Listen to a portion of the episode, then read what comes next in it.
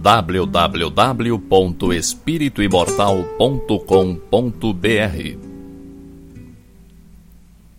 Cinco minutos de Espiritismo visando a reflexão.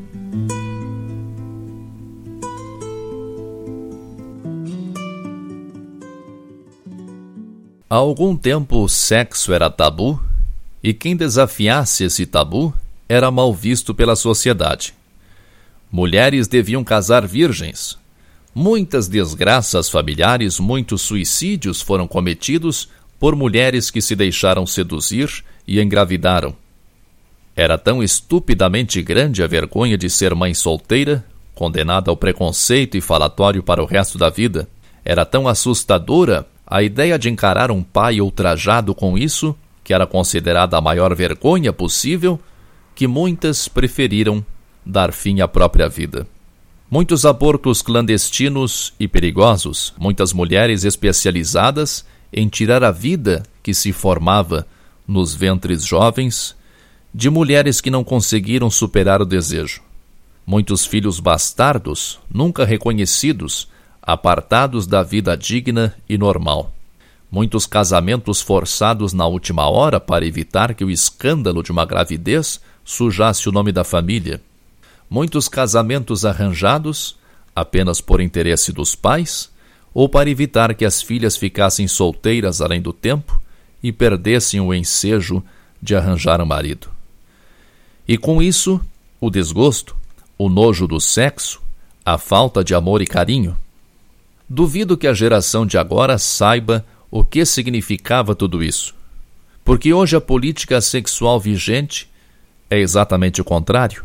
Hoje o jovem é pressionado a iniciar sua vida sexual cada vez mais cedo, a experimentar o máximo de relações sexuais, a transitar entre pessoas dos dois sexos. Vivemos uma ditadura sexual. Talvez muitos pais não tenham consciência do que ocorre nas escolas, nas ruas, em suas próprias casas. Em qualquer contato íntimo entre pessoas, a troca de energias. Os adolescentes não imaginam que ficar com alguém não é algo apenas momentâneo. Eles ficam durante minutos ou horas com ou sem relações sexuais. Mas as energias e as companhias espirituais dos ficantes transitam livremente. O sexo forma uma ligação energética entre os parceiros que se estende por muito tempo. O sexo casual é tido como uma atividade adulta livre em que o único cuidado, se houver, é na prevenção de doenças.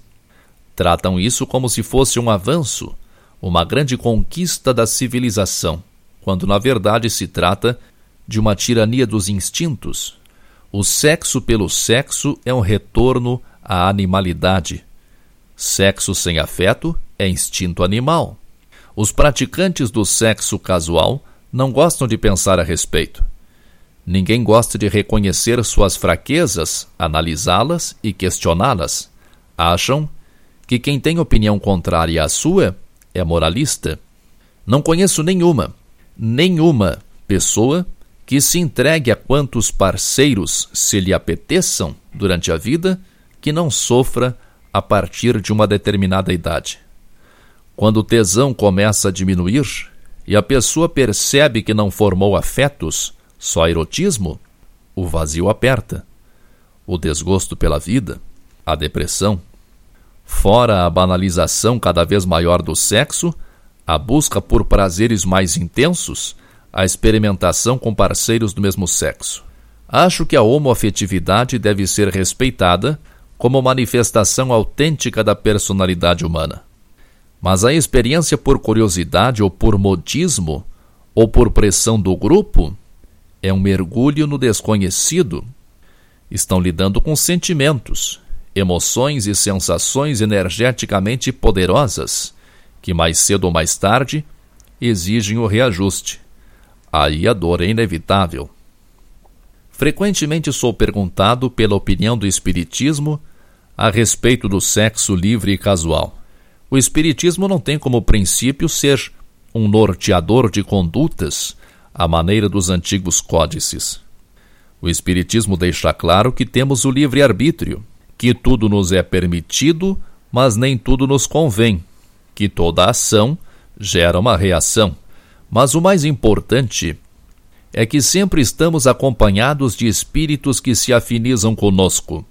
Somos rodeados de espíritos que gostam do que gostamos.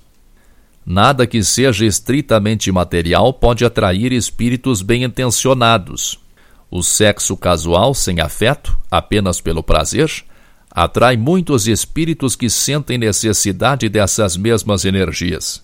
Forma-se com eles verdadeira simbiose, trocando energias e influências.